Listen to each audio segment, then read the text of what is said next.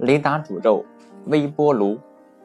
一天，美国雷西恩公司的一名叫博西·斯班塞的工程师正在全神贯注地做雷达起振的实验。忽然，他的同事看到他胸前的衣兜上渗出暗黑色的血迹，就慌忙地说：“你受伤了，上衣带那里渗出血了。”博西用手一摸，湿乎乎的，脸色立即变得煞白。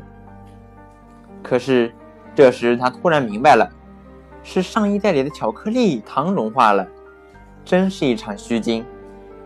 伯西换了一件干净的衬衣，又继续工作。但是，巧克力糖为什么能融化呢？伯西正在研究波长为二十五厘米雷达电波为在空间分布的状况。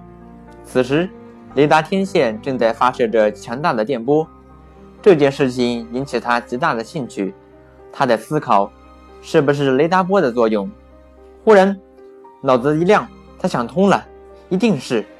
我们知道，世界上的物质是由带电粒子组成的，电磁波是变化的电场和磁场组成的，电磁场的方向不断的变来变去，巧克力内部的分子来回震荡。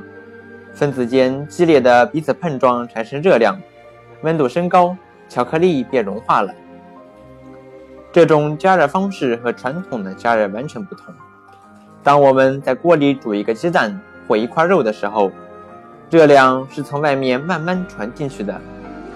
外面的蛋清已经煮老了，但里面的蛋黄还没有太热。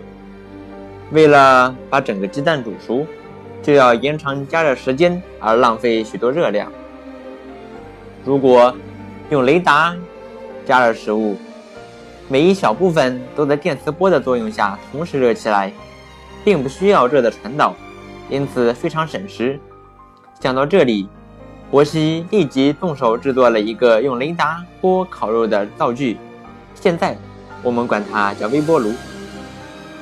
炉子的核心是一个叫做磁控管的装置，它能发出波长一毫米到一米范围的看不见的微波。